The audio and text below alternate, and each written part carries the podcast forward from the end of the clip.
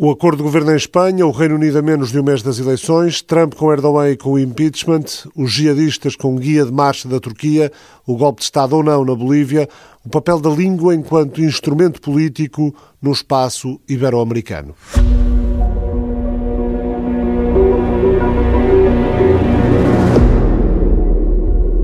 Já daqui a pouco vamos ouvir a correspondente em Espanha, Joana Rei. Pedro Sanches e Paulo Iglesias terão conseguido num par de dias aquilo que não conseguiram em meses, um pré-acordo para um governo entre o PSOE e o Unidas Podemos. Mas ainda há contas nada fáceis por fazer. O primeiro e o quarto partido mais votado nas eleições do último domingo precisam do apoio dos partidos regionalistas e certamente da abstenção da esquerda republicana da Catalunha. No Reino Unido, a menos de um mês das eleições e com as sondagens a darem cerca de 10 pontos percentuais de vantagem dos conservadores, conservadores em relação aos trabalhistas, vamos ouvir como bate o coração de Inglaterra. Título do romance, adaptado à realidade no país, desde o referendo para o Brexit. Título do romance do escritor britânico Jonathan Coe, atualmente com residência literária na Cidadela de Cascais. Vamos ouvi-lo numa entrevista ao Estado do Sítio. Trump com o impeachment em marcha. Começaram as audiências públicas do processo que pode, embora dificilmente, dada a maioria republicana no Senado, mas pode, em teoria, conduzir à destituição do Presidente dos Estados Unidos, mas que acontece quando o país já está basicamente em pré-campanha eleitoral. O Presidente americano recebeu esta semana o turco Tayyip Erdogan. Vamos recuperar o essencial com o correspondente em Ankara, João Santos Duarte, numa altura em que a Turquia está a dar guia de marcha aos jihadistas do Estado Islâmico que têm detidos no território para preocupação de vários países ocidentais. E ainda a Bolívia, depois da renúncia forçada de Eva Morales, vamos ouvir Carmen Fonseca, do Instituto Português de Relações Internacionais, comentários do embaixador José Cotilheiro e também o papel da língua ou das línguas portuguesa e espanhola enquanto instrumento político no espaço ibero-americano. Lisboa vai receber a primeira grande conferência das línguas portuguesa e espanhola, iniciativa da Organização dos Estados Ibero-Americanos. A minha convidada, Ana Paula Laborinho.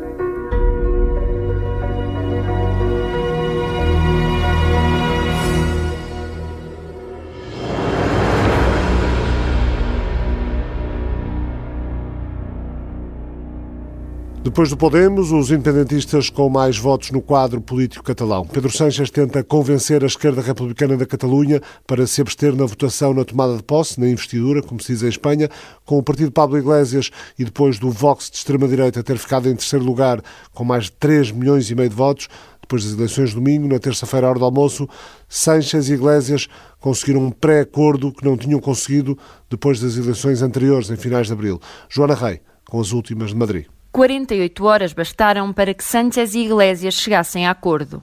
Esta terça-feira, sem que nada o fizesse prever, os dois anunciaram um acordo de governo de coligação. Para trás ficavam meses de desencontros e uma repetição eleitoral que deixou 52 deputados da extrema-direita no Congresso. Com este panorama, Iglesias acredita que o pacto entre PSOE e Podemos era uma obrigação. O que em abril era uma oportunidade histórica. Que em abril era uma oportunidade histórica transformou-se agora numa necessidade histórica. Chegamos a um acordo para um governo de coligação progressista, um governo que fomente o diálogo para enfrentar a crise territorial e que aposte na justiça social como a melhor vacina contra a extrema-direita. A luta contra o aquecimento global e a violência machista, o combate às desigualdades, ao desemprego e à precariedade, a justiça fiscal e a proteção dos serviços públicos são alguns dos pilares do acordo. De fora ficou qualquer medida mais radical no que diz respeito à Catalunha. Os dois partidos comprometem-se apenas a garantir a convivência na região e a fomentar o diálogo. Os dois parecem ter esquecido o veto de Sánchez a Iglesias e as trocas de acusações mútuas. Agora houve um abraço e a certeza de que o acordo é mais importante do que qualquer desencontro passado. Como disse no domingo à noite, o compromisso do Partido Socialista é conseguir um governo socialista sim ou sim. O projeto político é tão emocionante que supera qualquer desencontro que possamos ter tido nos últimos meses. A única coisa que não entra no espírito do próximo governo espanhol é o ódio e o confronto entre os espanhóis. Será o ódio e a confrontação entre espanhóis. Para já não se falou de ministérios, mas tudo indica que Pablo Iglesias entrará no governo com uma vice-presidência de assuntos sociais e que o Podemos assumirá três pastas mais. Agora toca fazer as contas, somar apoios e não será tarefa fácil. PSOE e Podemos têm 155 deputados, longe dos 176 necessários. O Ciudadanos já disse que vai votar contra, de maneira que não há alternativa. Sánchez tem mesmo de conseguir os votos dos independentistas. Para já, o Esquerra Republicana exige que o PSOE abandone o que chama de via repressiva para conceder o seu apoio. Sánchez, por outro lado, avisa que este governo é a única hipótese dos catalães resolverem o conflito através do diálogo. Está criado novo braço de ferro, as duas formações devem voltar a reunir-se nos próximos dias. O trabalho da correspondente Joana Reis, Espanha à procura do fim do bloqueio político no país. O Reino Unido está em situação que também poderemos classificar de bloqueio, mas talvez seja ainda mais complexo. Pode ser ou não que as eleições de 12 de dezembro clarifiquem as coisas e permitam perceber se o país vai mesmo na direção do Brexit ou não, ou se há um segundo referendo. As mais recentes sondagens dão os conservadores de Boris Johnson com uma vantagem de 10 pontos percentuais sobre os trabalhistas de Jeremy Corbyn, 38 contra 28% nas intenções de voto, 16% para os liberais-democratas, que afirmam claramente a permanência do país na União Europeia. Surge depois, e no lado oposto das intenções políticas, o Partido do Brexit com 9%, o Partido Nacional Escocês com 4%, os verdes com 3%. Verifica-se nesta altura o acentuar de uma tendência algo habitual no sistema político britânico, que é a intenção de voto tático, isto é, as pessoas não votam no candidato que mais preferem, mas sim naquele que pode derrotar o candidato que mais detestam uma versão uninominal do chamado voto útil. O Coração da Inglaterra é o título do romance, adaptado da realidade no país desde o referendo para o Brexit, título do romance do escritor britânico Jonathan Coe, atualmente com residência literária na Cidadela de Cascais. Como bate então o coração de Inglaterra atualmente, Jonathan Coe? De uma forma um pouco errática no momento. Li um artigo recentemente de um jornalista espanhol em que ele descreve a Grã-Bretanha como essa ilha infeliz. Uh, Parece de facto um pouco desafortunada e sitiada. Estamos num tempo de grande incerteza política. As pessoas decidiram de forma muito renhida no referendo há três anos fazer algo muito difícil e arriscado, que é sair da União Europeia, numa altura em que a economia britânica não está particularmente forte. Desde então, os políticos têm discutido muito entre eles sobre qual a melhor maneira de fazer isto, a forma menos prejudicial economicamente. Neste, entretanto, certas franjas do eleitorado, a quem foi dito durante a campanha para o referendo que sair da União Europeia seria muito rápido e fácil e simples e levaria a aumentar a prosperidade quase imediatamente, essas pessoas ficaram impacientes e não entendem propriamente a complexidade da situação que se apresenta aos políticos. Estamos, por conseguinte, num estado de paralisia. É a melhor expressão para usarmos. Estamos paralisados. Mesmo que não tendo violência, poderíamos designar esta época como The Troubles, os problemas, como se chamava o conflito na Irlanda do Norte? Uh, yes, who knows what we will call it when we look back on this uh, episode uh, in a few years' time. Quem sabe o que lhe chamaremos quando, no futuro, olharmos para trás para este episódio? É verdade que desde a campanha para o referendo não tem ah, havido muita violência, especialmente num país que está a passar por uma situação destas. É claro que durante a campanha propriamente dita, houve um acontecimento chocante de violência política uh, quando a deputada trabalhista Joe Cox foi assassinada a 2 de junho de 2016 por um terrorista de extrema-direita. Foi um terrível lembrete sobre o que o terrorismo de extrema-direita e tipo lobo solitário pode significar para os políticos e para as figuras públicas atualmente. No entanto, desde essa altura, Políticos que querem o Brexit e que para ele apelam apaixonadamente continuam a estimar que os britânicos vão sair para as ruas e fazer um tumulto se o Brexit não acontecer o mais rapidamente possível. Na verdade, os britânicos conseguem estar muito relutantes em relação a isto. Éramos para ter saído a 31 de outubro o nosso primeiro-ministro disse que preferia morrer numa valeta do que não sair da União Europeia nessa data. Acontece que não saímos. Boris Johnson said that he would rather die in a ditch than not leave the EU on that date. We didn't leave. Ele não morreu. He didn't die. There was no ditch. Ele não morreu, não há valeta. Alguns deputados previam que houvesse tumultos a 1 de novembro se não saíssemos, mas o povo britânico acordou nessa manhã e não se sentiu muito diferente de qualquer outra manhã. Os tumultos nunca se materializaram. A paralisia é a palavra que descreve as coisas da forma mais rigorosa. E há uma certa dose de frustração e a sensação de que outros assuntos políticos internos mais determinantes estão a ser negligenciados por causa do Brexit. Mas parece não haver solução para o impasse no momento. Há uma eleição agora, por isso for the time being. Of course, we have an election now, so. Como no livro o jornalista Doug diz ao escritor Benjamin, as pessoas estão furiosas, mesmo se não especificamente com o Brexit, as pessoas estão zangadas, estão furiosas com os políticos de uma forma geral. Yeah, that's been the case for Sim, é esse o caso há 10 anos, no mínimo, talvez até 20. Para mim, o primeiro traço evidente da quebra de confiança entre a classe política e o povo uh, foi Tony Blair na guerra do Iraque uh, em 2003. Uh, Depois tivemos a crise financeira em 2008 que atingiu as pessoas ah, de forma muito dura e continua a atingir, e em 2009 tivemos uma espécie de crise local com uh, um escândalo de despesas dos deputados, quando um dos jornais mais conservadores, o Daily Telegraph, publicou uma uh, longa série de artigos uh, sobre despesas de deputados que não deviam existir, exigências de segunda residência a que não tinham direito despesas pessoais e por aí adiante. E isso não deve ser subestimado e fez com que as pessoas ficassem muito zangadas com a classe política. É apenas depois disso, em 2010, que o meu romance começa. Mas já há três fortes razões para a desilusão com os políticos entre o público britânico. E essa desilusão cresceu e cresceu e manifestou-se, e esta é a peculiaridade da situação britânica, numa decisão específica que foi a saída da União Europeia. O tipo de descontentamento que se manifesta no Reino Unido não é muito diferente do que se verifica com os coletes amarelos em França.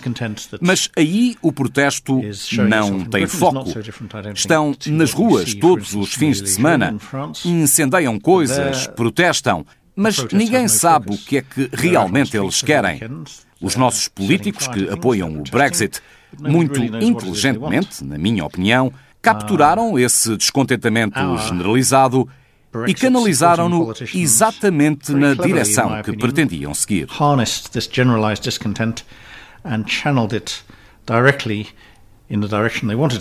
Contra Bruxelas é um, é contexto perfeito para um escritor eh, ficcionar a vida, como escreve no livro, e viver em ficção. Well, you know, uh...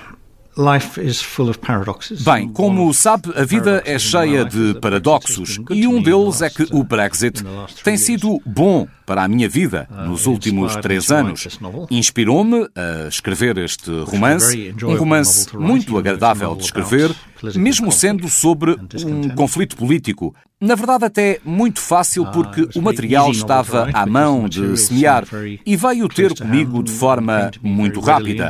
E no meu país, e muitos outros países, uh, foi o meu livro mais bem sucedido dos últimos 20 anos.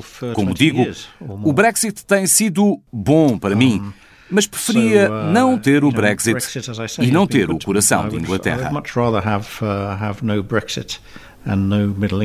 E o coração da Inglaterra, sendo sobre o Brexit, é muito sobre o impacto que provoca nas famílias, nas relações entre as pessoas, a forma como divide as pessoas, como acaba com amizades, no fundo, o impacto das decisões políticas nas relações individuais. Yeah, I think one, one of the most striking uh, facts is that um dos factos mais notáveis é que, dois anos antes do referendo, quando os britânicos eram inquiridos sobre esse assunto, não queriam saber da União Europeia.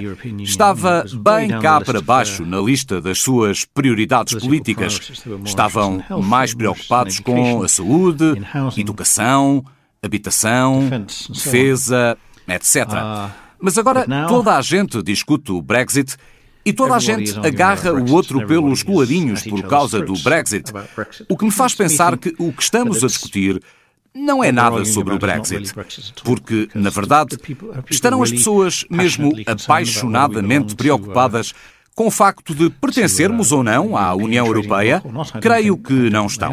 Esta questão incide sobre fraturas mais profundas e descontentamentos mais profundos que têm a ver com identidade nacional e identidade cultural, sentido de pertença, a que país queres pertencer, até mesmo que tipo de pessoa queres ser, quão aberto ou fechado ao mundo queres tu ser. Não é a questão daqueles que foram deixados para trás pela globalização. Certamente que teve um papel no processo particularmente nas cidades do norte do Reino Unido, uh, que nunca recuperaram verdadeiramente da destruição das fábricas nos anos 80, nos anos de Thatcher. Mas o Brexit uh, é também um processo de classe média. Uh, Uma parte muito sólida do voto no Brexit veio das prósperas classes médias do centro de Inglaterra. É muito as pessoas sobre as quais eu escrevo neste livro.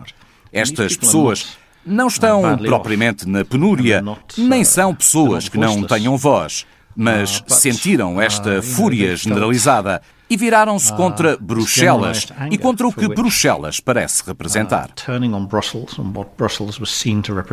Em Zagreb, na Croácia, provavelmente devido ao nacionalismo violento e às guerras de colapso da Jugoslávia que levaram à independência do país, há um museu das relações partidas. Imagina um museu do género no Reino Unido daqui a uns anos? Uh, Penso que é uma boa ideia. Podia quase ser um subtítulo para o meu livro, porque mostro casais a separarem-se, famílias, as gerações a uh, discordarem violentamente umas com as outras.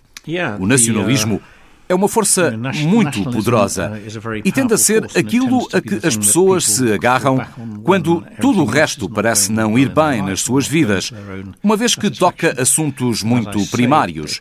Se começas a discutir sobre que tipo de país queres uh, ter, que tipo de relacionamento queres ter com o resto do mundo, então torna-se uma uh, discussão fundamental e não uma que se possa ter à mesa de jantar ou no leito conjugal.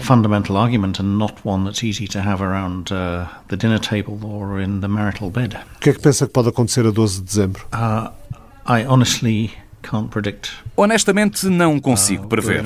É uma situação uh, muito volátil. As sondagens mudam constantemente. É um país onde, tendencialmente, por larga maioria, os britânicos são razoavelmente uh, plácidos a aceitar pessoas mas estamos a ficar cada vez mais polarizados.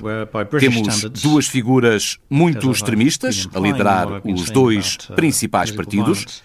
Temos Jeremy uh, Corbyn, o líder uh, trabalhista mais à esquerda desde os anos 80, e temos Boris Johnson, que é o líder conservador mais à direita desde Margaret Thatcher. Aliás, ele é mais à direita do que Thatcher, tal como Jeremy Corbyn é mais à esquerda do que Michael Foot em 1983. Então temos uma situação verdadeiramente polarizada. E muita gente que vai votar nestas duas figuras vai fazê-lo de forma muito relutante.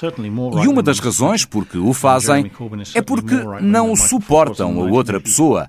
E numa situação assim, polarizada, em que os dois principais líderes partidários são tão impopulares em vastas partes do país, é muito difícil perceber qual será o resultado ou uma vez anunciado, como é que o país se vai recompor novamente?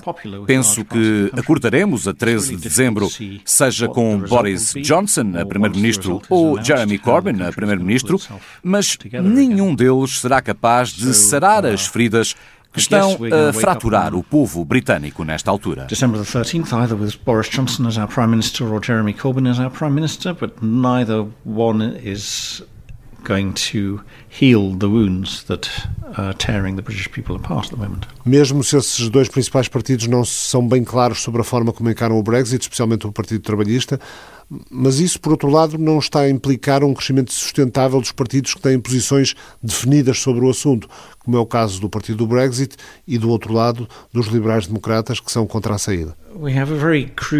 Temos um sistema político muito cru e ultrapassado que só permite a um dos dois principais partidos chegar ao poder. Os liberais-democratas tiveram brevemente um pé no poder entre 2010 e 2015 porque estiveram em coligação com os conservadores. É possível que nenhum partido tenha a maioria desta vez e acabemos de novo com outra situação de coligação. Poderíamos ver, por exemplo, o Partido Trabalhista em coligação com o Partido Nacional Escocês. Seria uma situação interessante, porque provavelmente teria teriam de ceder a um segundo referendo sobre a independência da Escócia e provavelmente os escoceses votariam pela saída.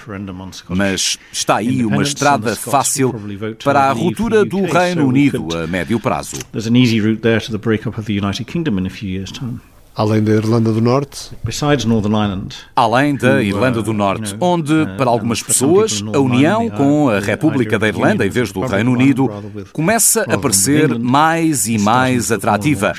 Como já disse, tudo pode acontecer. As I said, pretty much anything can happen. Jonathan Coe está na Cidadela de Cascais, numa residência literária a convite da área da cultura da Câmara Municipal, a escrever um romance cuja ação se passa no Reino Unido nos anos 70, algo que não tem nada a ver com o Brexit ou política, mas um dia admitiu à TSF, quando a poeira do Brexit assentar, acredita que isso possa demorar uns anos, um dia Jonathan Coe vai voltar ao tema do Brexit. Por agora, Cascais dá-lhe a paz e a inspiração para se encontrar, fechar sobre si próprio e escrever não sobre o romance que o senhor não leu e eu não li, mas sobre as ideias de Jonathan Coe em relação à política no Reino Unido e a menos de um mês das eleições.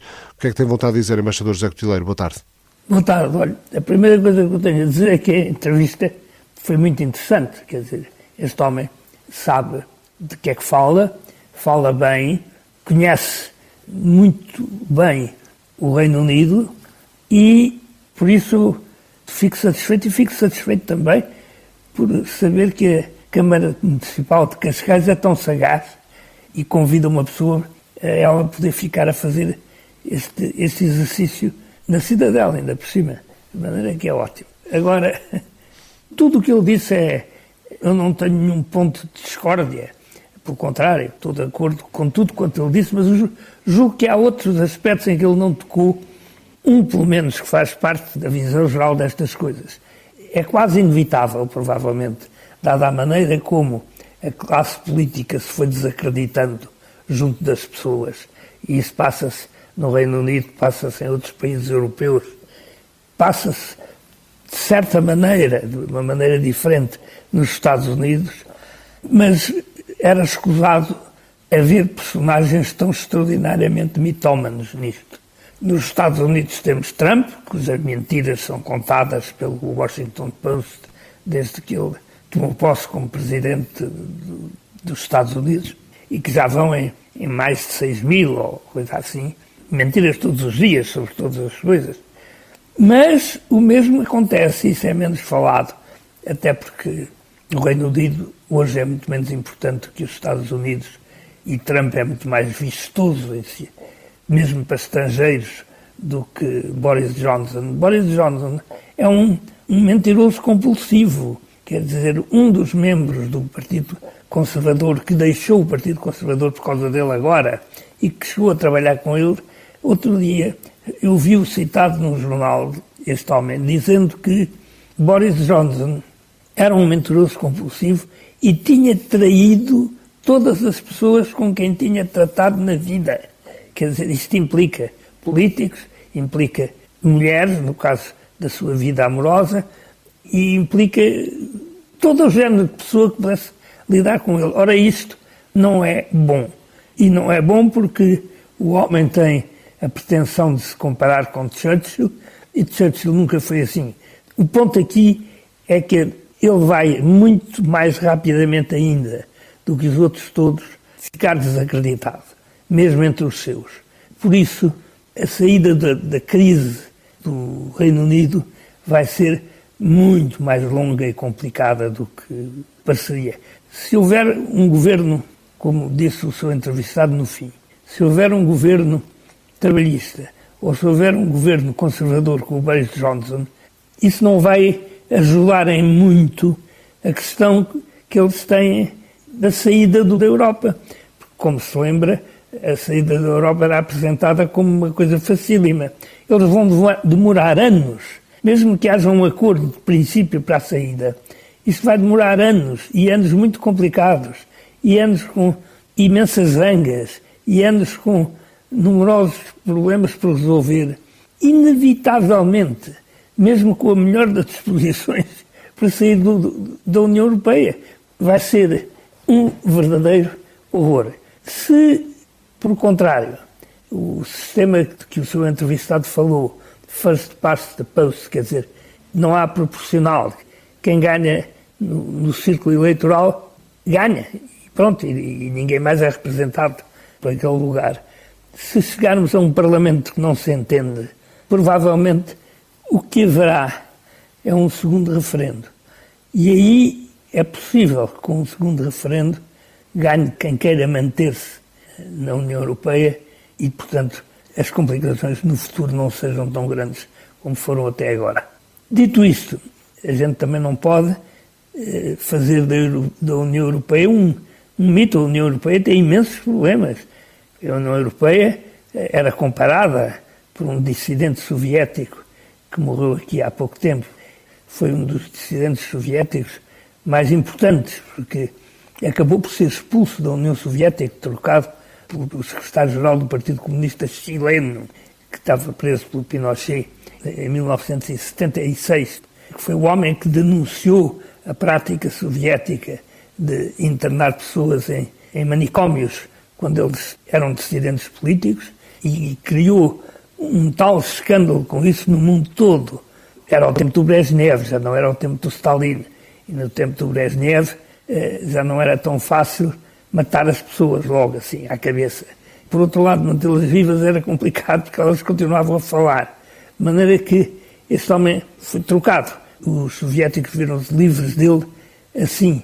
Esse dissidente soviético via na União Europeia os mesmos defeitos que tinha visto na União Soviética, quer dizer, o domínio de uma burocracia enorme sobre um povo que não tinha palavra a dizer sobre isso. Não é aí que estamos, nem julgo eu lá chegaremos. Mas estar na União Europeia dá muito trabalho. E, portanto, mesmo que o voto seja para ficar, esse traumatismo causado por estes três anos foi brutal.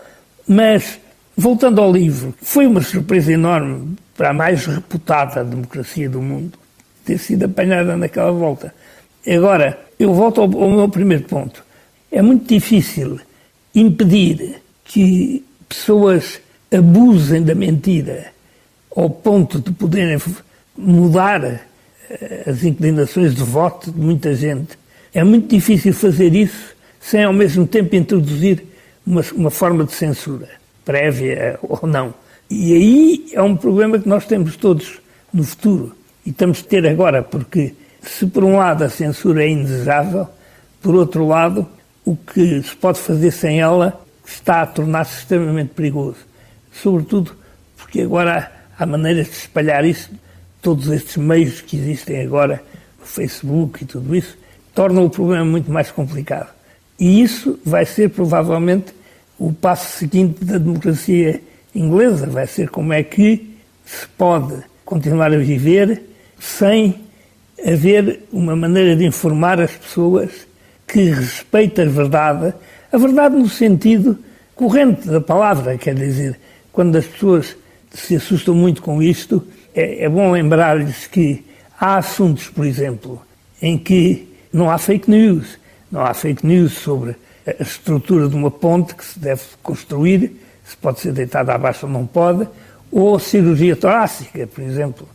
Dois exemplos, e há muitos outros. É nas matérias de opinião que se pode fazer muita coisa, e é aí que as coisas se tornam difíceis. Mas o que está a passar com o Brexit agora Boris Johnson está, evidentemente, a desacreditar-se a si próprio.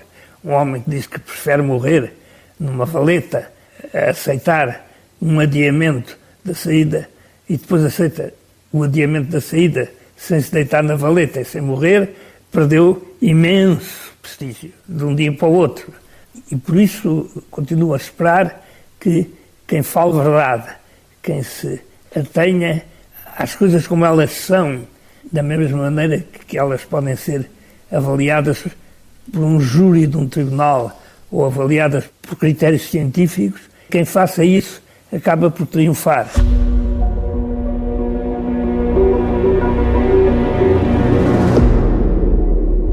Começaram as audiências públicas do processo de destituição do presidente Trump. São acompanhadas via televisão por milhões de pessoas nos Estados Unidos. William Taylor, embaixador na Ucrânia, disse esta semana que a ajuda militar dos Estados Unidos ao país estava dependente da abertura de um processo contra o filho de Joe Biden. Disse-o na Câmara dos Deputados, no primeiro dia das inquirições públicas do processo, que pode levar, em teoria, à destituição de Donald Trump. Um membro do meu staff pôde ouvir o presidente Trump ao telefone a perguntar ao embaixador dos Estados Unidos na União Europeia, Sondland, pelas investigações. O embaixador Sondland disse ao presidente Trump que os ucranianos estavam prontos a avançar. Depois do telefonema, o membro do meu staff perguntou ao embaixador Sondland o que é que o presidente pensava da Ucrânia. O embaixador respondeu que o presidente Trump queria saber era das investigações a Biden que Rudolph Giuliani estava a pressionar para avançar. O depoimento do diplomata William Taylor compromete ainda mais o presidente norte-americano. O processo pode, em teoria, conduzir à destituição de Donald Trump. Não é provável que isso aconteça, porque para a destituição seriam necessários dois terços dos votos na Câmara Alta, no Senado, mas eh, os republicanos estão em maioria nesta Câmara do Congresso. A verdade, Sr. Embaixador, é que o processo de impeachment acontece quando o país já está basicamente em pré-campanha eleitoral e isso sim pode ter algum efeito na opinião pública, que vai certamente continuar a seguir o caso com muita atenção. Com certeza. De resto, como sabe, a Presidente da Câmara dos Representantes, Nancy Pelosi, que é democrata, estava muito, muito relutante em fazer avançar o processo de impeachment. Ela entendia que se devia deixar aos eleitores tomar a decisão quando fosse eh, a data da reeleição, que é agora daqui a um ano, e não tentar fazer o impeachment de Trump, porque isso poderia levar, a, por parte dos adeptos de Trump, a aumentar a polémica no país, aumentar a fratura entre dois lados do país e ter algumas vantagens para Trump, que é um mestre em lidar com televisões e com o efeito que essas coisas têm na vida das pessoas. Mas Trump foi longe demais. Basicamente, o que está em causa, ou o que esteve em causa, é que Trump pretendia que uma parte enorme do auxílio militar à Ucrânia fosse suspendido, enquanto a Ucrânia não fizesse coisas para tentar mostrar que um dos candidatos democráticos que era o vice-presidente no tempo do Barack Obama, Joe Biden, que tinha um filho que foi administrador de uma companhia ucraniana, teriam tido ações provocando corrupção, quer dizer, ou beneficiando de corrupção. Nada há que indique que isso tenha passado e, de qualquer maneira, é gigantesco pensar-se que o Presidente da República de um país compromete as relações desse país com outro e no quadro internacional para tentar ganhar um benefício para si próprio na próxima eleição em que ele se vai meter, porque Biden poderá ser o candidato contra o qual ele terá que se bater. Ora, isso é extraordinário, quer dizer, isto vem em cima de, dos milhares de mentiras que Trump já disse, mas uma coisa é mentir, como mente um mitómano, outra coisa é mentir para proveito próprio, e neste caso, proveitos próprios escandalosamente contra o que devem ser as obrigações de um presidente dos Estados Unidos. O que eu devo dizer é que o que mais me intriga neste momento é a resistência do Partido Republicano a manter-se ao lado de Trump nisto. Os congressistas, os senadores americanos, quer dizer, há, há 50 e tal senadores americanos, eles têm uma vantagem de 3 ou 4 no Senado, praticamente todos eles devem estar inteiramente conscientes de que Trump é um aldrabão perigoso e que isto é muito mal para os Estados Unidos e, por fim, eh, até para o mundo. Mas a razão principal pelas qual eles não mudam e se colam a Trump e, e procuram apoiá-lo é porque a base de Trump é muito ativa, muito viva. No sistema político americano, mesmo um senador, por exemplo, se se recandidatar para a próxima eleição, pode não ir ela, porque no seu próprio partido, no que eles chamam eleições primárias, um outro republicano pode tirar o lugar, como as primárias. São, sobretudo, feitas a partir da base do partido, dos militantes mais acérrimos, quer dizer, a maioria dos votantes não, não vai votar nas, nas primárias, quer dizer, e esses mais acérrimos são pro Trump, é gente muito, como diria a Hillary Clinton, e custou-lhe votos dizer isso, gente muito, quer dizer, que se pode objecionar muito, deplorável, como ela disse, os senadores sentem-se presos, porque sentem que, se seguirem a sua consciência, podem perder a próxima primária e não serem senadores nas próximas eleições.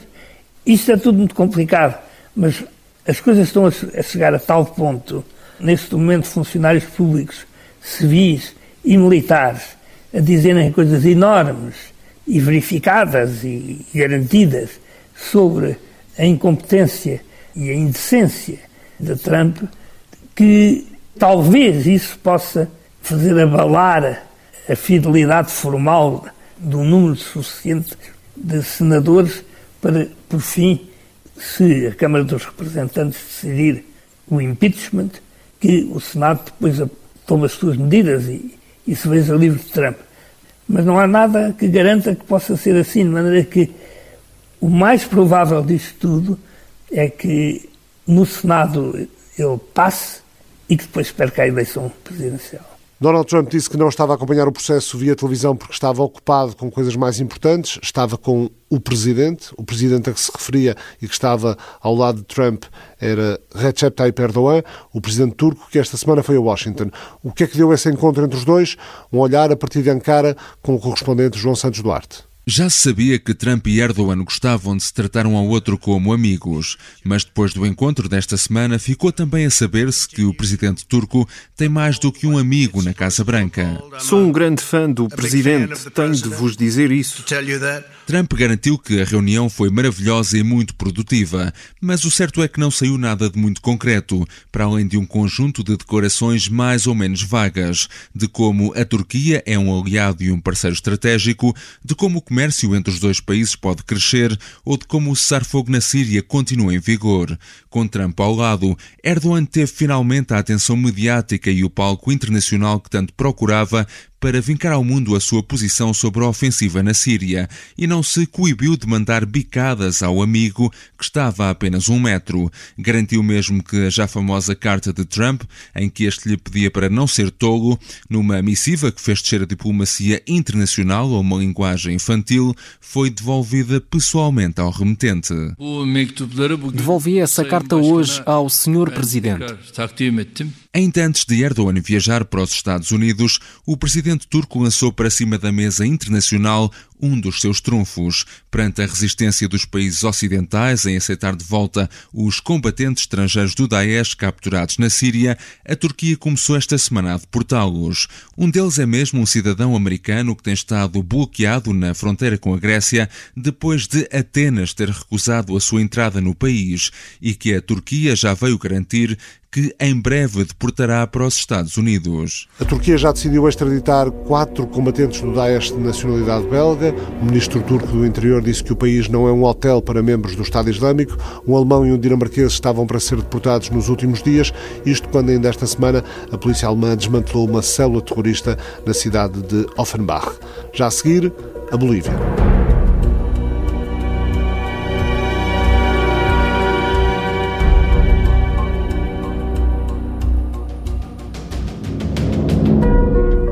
Presidente deposto, Presidenta autoproposta. Janina Enz, Vice-Presidente da Câmara de Deputados bolivianos, assumiu os destinos do país. Conforme o texto e sentido da Constituição. Conforme o texto e sentido da Constituição, como Presidenta da Câmara de Senadores, assumo de imediato a presidência do Estado prevista na ordem constitucional e comprometo-me a assumir todas as medidas necessárias para pacificar o país. Pacificar o país. Depois da renúncia forçada de Evo Morales, aconselhado a renunciar pelo chefe de Estado-Maior do Exército, William Kaliman, que apelava ao fim da violência nas ruas no passado domingo, mas dizia que as Forças Armadas estavam ao lado das unidades da polícia que se tinham amotinado, Evo Morales saiu do país, recebeu asilo político do México. Na capital mexicana denunciou que tinha sido vítima de um golpe, como já temia na declaração que fez ao país em La Paz no passado dia 9 e que agora recordamos. Quero denunciar ao povo boliviano e ao mundo inteiro. Quero denunciar ao povo boliviano e ao mundo inteiro que está em marcha, como vocês sabem, irmãos da imprensa, um golpe de Estado contra um governo democraticamente eleito, com mais de 60% nas últimas eleições. Com mais de 60% nas últimas eleições. Um golpe de Estado contra os movimentos sociais. Um golpe de Estado contra os movimentos sociais, contra os trabalhadores, contra os patriotas, contra os humildes indígenas que conseguiram construir uma revolução democrática e cultural. Um golpe de Estado por grupos violentos, por grupos antidemocráticos que não respeitam a democracia, não respeitam os resultados das últimas eleições nacionais e, sobretudo, não respeitam a paz social. E, sobretudo, não respeitam a paz social. Evo Morales, antes de ter renunciado e ter saído da Bolívia, Carmen Fonseca, investigador do Instituto Português de Relações Internacionais e a situação política na Bolívia traçar eh, as origens deste momento na Bolívia obriga de facto a trazer muitos fatores para cima da mesa. E desde logo se nós olharmos para a chegada de Morales à presidência eh, da Bolívia assistimos a partir de 2013 a todo um período de crescimento económico do país marcado pela diminuição da pobreza que pode ter beneficiado eh, precisamente da alta do preço do petróleo que a Venezuela também beneficiou mas que no caso da Bolívia beneficiou também, como em muitos países ah, da América Latina, da América do Sul, do boom ah, das commodities, da presença da China na América Latina e de uma coisa que também tem sido assinalada que, contrariamente à Venezuela de Hugo Chávez, Morales conseguiu fazer uma boa gestão dos dividendos que vinham do petróleo e das matérias-primas. E aquilo a que se chega nestes dias é precisamente a um Morales que durante, desde 2003, uh, conseguiu consolidar um conjunto de políticas sociais, conseguiu consolidar uh, uma esquerda na Bolívia, que se foi construindo enquanto líder político ao longo de várias décadas e que foi ganhando cada vez mais poder e foi tendo dificuldade em se despir desse poder. E, portanto, isto é um problema que agora explode, digamos assim, na Bolívia, mas que acaba por estar presente também em muitos países eh, da América eh, Latina, embora esta saída de, de Morales coloque, de facto, aqui mais algumas variáveis na análise que pode ser feita à situação boliviana. Carmen Fonseca, no Mapa Mundo, o programa da TSF com o IPRI, o Instituto Português de Relações Internacionais. Sr. Embaixador, algum comentário que lhe mereça a situação na Bolívia, que começou a complicar-se depois de eh, ser anunciada a vitória de Evo Morales à primeira volta eh, nas eleições de outubro, eh, quando a contagem dos votos fazia prever uma segunda volta e foi interrompida quando estavam por contar ainda mais de 10% dos votos. Havia um, um historiador inglês que dizia que o poder corrompe e o poder absoluto corrompe absolutamente. Quer dizer, e a história de Morales é uma história dá quase uma parábola, quer dizer, o homem é um indígena, quer dizer, não é, não é descendente, nem semi-descendente dos colonizadores espanhóis, ou portugueses, no caso do Brasil, chega ao poder, governa com sabedoria, consegue gerir bem o que de fora lhe foi vindo por aumentos de preços do petróleo, disso e daquilo. Ajudas da Venezuela, ele, ele etc. Fez uma boas ajudas da Venezuela, mas ele também geriu bem a sua o dinheiro que ia chegando. Dizer, Redução da pobreza de 60 foi... e tal para 30 e tal por cento, crescimento económico de 5% ao ano, não está mal. Não, não, não está mal. E manteve-se assim quase até ao fim. Mas a pouco e pouco, obviamente, está no poder muito tempo, a certa altura cria hábitos, cria complicações.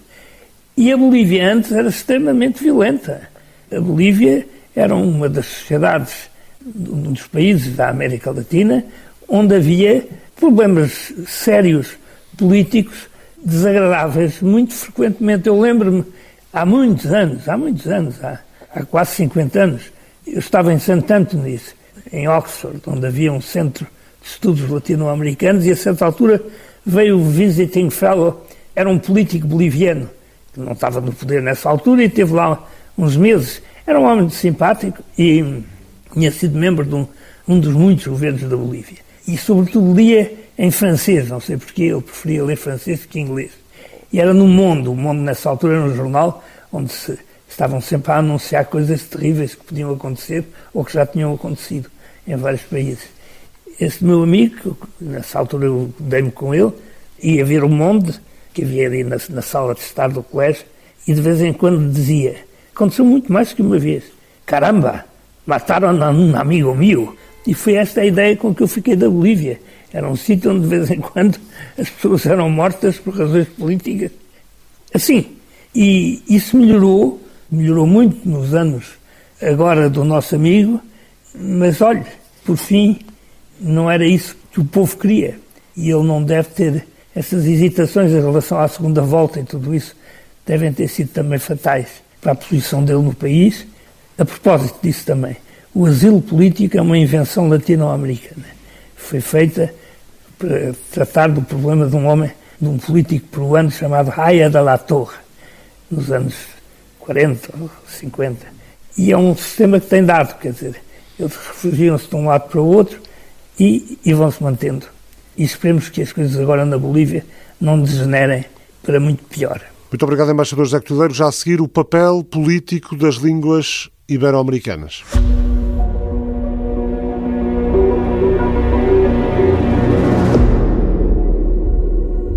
Quinta e sexta-feira da próxima semana, a Organização dos Estados Ibero-Americanos organiza em Lisboa a primeira Conferência Internacional sobre as Línguas eh, Portuguesa e Espanhola.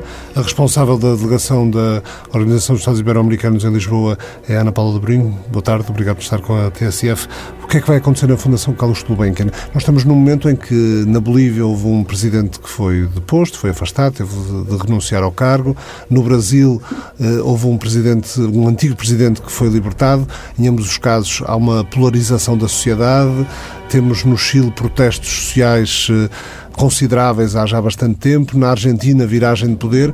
A educação, a ciência, a cultura, as línguas são importantes para os povos lidarem com estes momentos eh, políticos eh, tumultuosos? Muito boa tarde, diria que sim, e diria sobretudo que as línguas, como a educação, como a cultura, são eh, aquilo que dá continuidade a todos esses momentos que são momentos de convulsão, eh, de alteração, de mudança, e que sabemos que todos estes povos, nós também temos aqui algumas mudanças na Península Ibérica, e sabemos que todos estes povos atravessam esses, esses momentos, mas atravessam sobretudo uma questão questão que parece que isso também revela é que têm sólidas democracias, têm também eh, capacidade de introduzir essas alterações e a questão dos direitos humanos e a questão da democracia é talvez o aspecto mais importante e a educação contribui para que uh, as democracias também se continuem a afirmar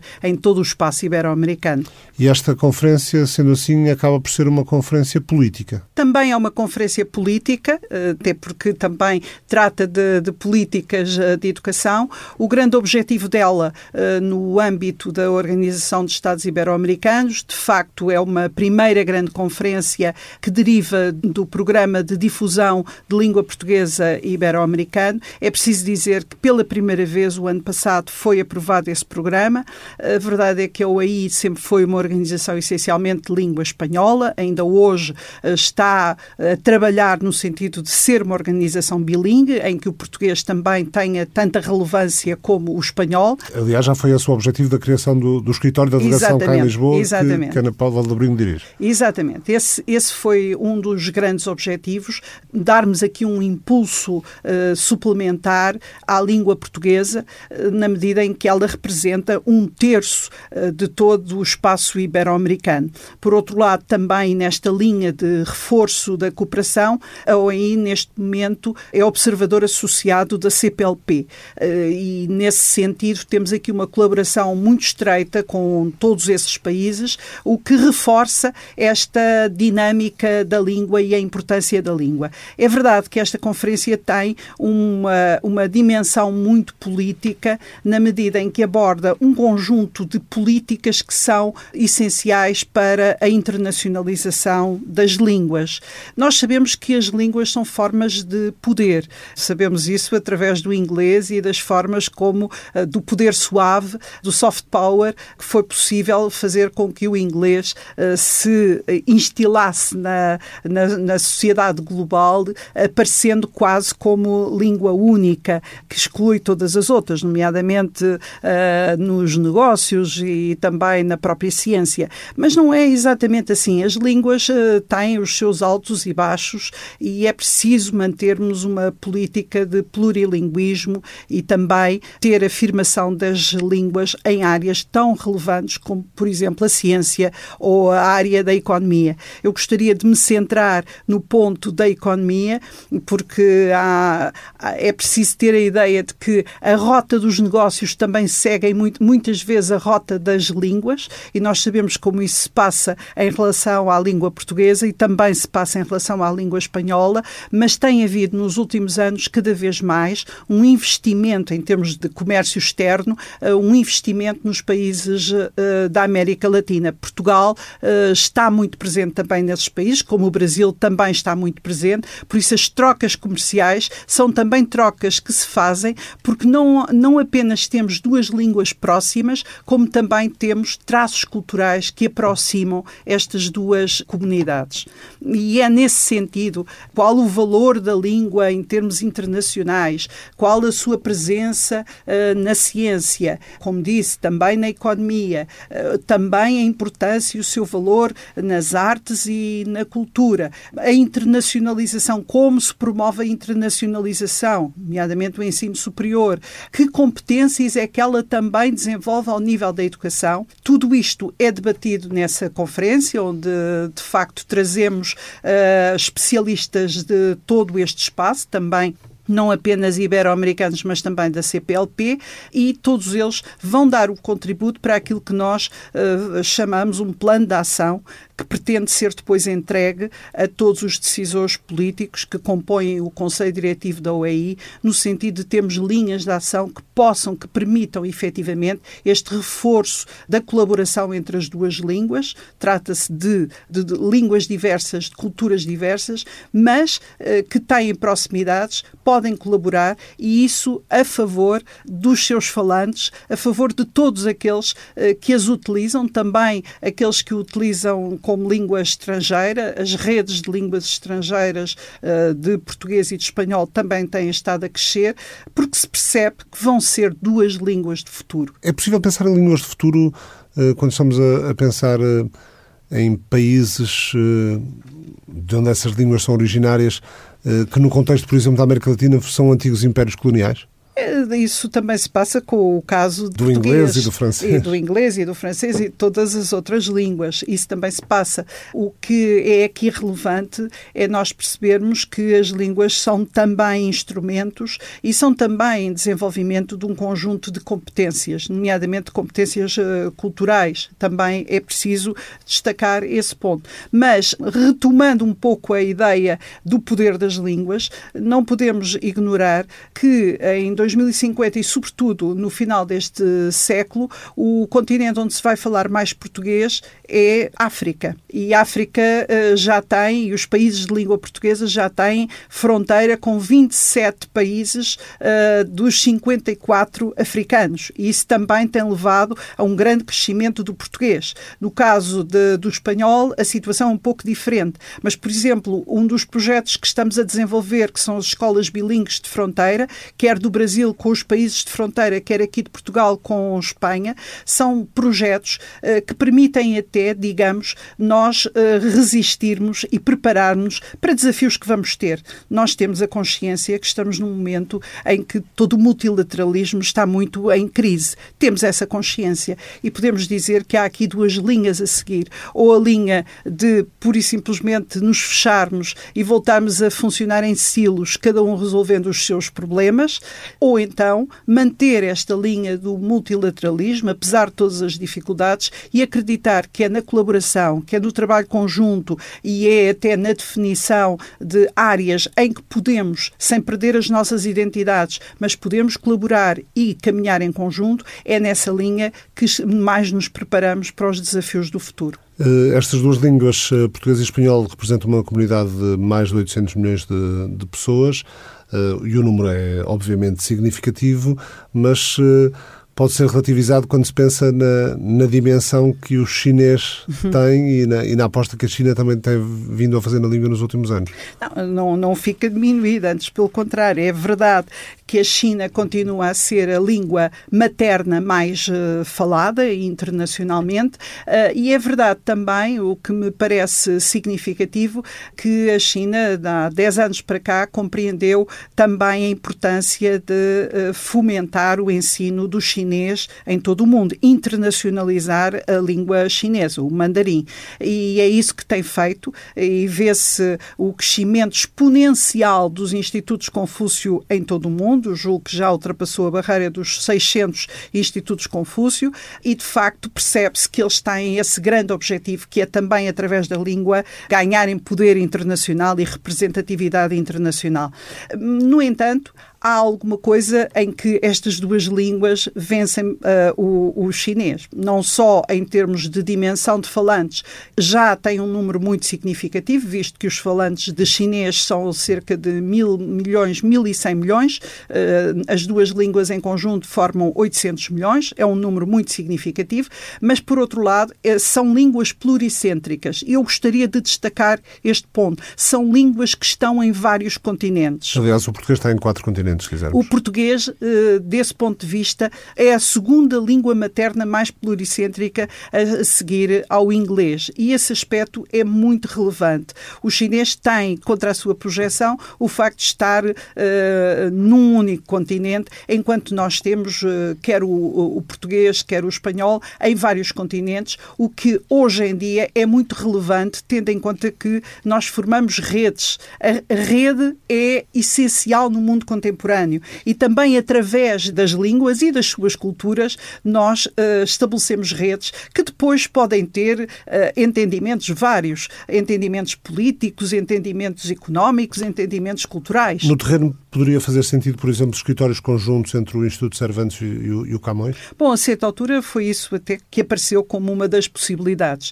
Uh, mesmo que não tenham escritórios conjuntos, eu penso que é interessante que possam colaborar e que possam trabalhar em conjunto. Eu sei que o Instituto Camões tem uh, tido parcerias importantes com o Instituto Cervantes, até estudos sobre as duas línguas, que são muitíssimo relevantes. É um caminho a, prosseguir. Uh, sei que tem tido também um trabalho muito grande de internacionalização do português nesta perspectiva que, naturalmente, é de política de língua e, portanto, estamos certos que a OAI não vem para, naturalmente, fazer aquilo que está a ser feito e muito bem por essas organizações, vem para dar mais um contributo enquanto uma organização que tem como característica ter duas línguas oficiais, o português e o espanhol, e, portanto, tem aqui esta capacidade de trabalhar nestes domínios da educação, da ciência e da cultura e poder também promover as duas línguas. Na próxima quinta-feira, a conferência de abertura está a cargo de Dário Villanueva, da Real Academia Espanhola, e de Alexandre Quintanilha, cientista e deputado português. A escritora brasileira Nélida Pinhon vai encerrar o evento, esta eh, conferência sobre as línguas portuguesa e espanhola na Gulbenkian na próxima semana, quinta e sexta-feira. Ana Paula Labrinho, muito obrigado por ter vindo à TSF. Muito obrigada.